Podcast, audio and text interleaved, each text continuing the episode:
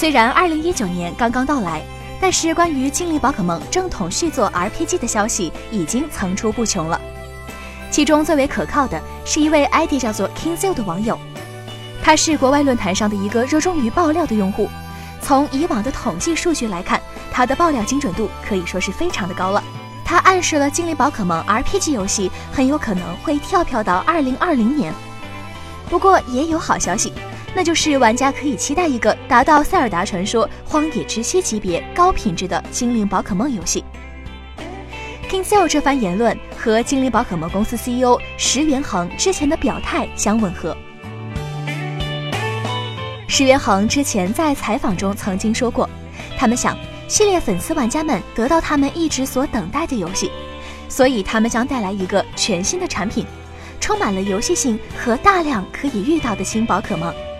小编个人认为，对精灵宝可梦系列游戏来说，转向一个开放世界将是系列一个重要的转变。毕竟现在的玩家们已经厌倦了系列线性升级、缺乏自由移动的游戏。所以，如果系列真的想给粉丝们一个真正的 RPG 体验，加入一个开放世界将会是一个明智的选择。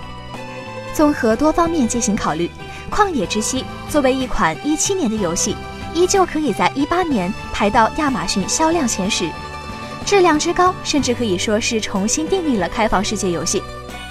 所以，对于 TF 社来说，想要在游戏质量上赶超它，简直是地狱难度。因此，GF 社的定位。是尽量学习该做的开放世界设计方式，提高游戏的自由度。毕竟，只要带有精灵宝可梦这个大 IP，在销量上赶超小绿帽应该不是太难。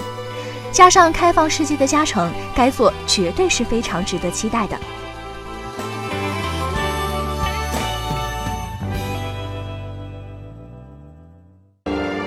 请扫描以下二维码，添加关注“游戏风云”官方公众号。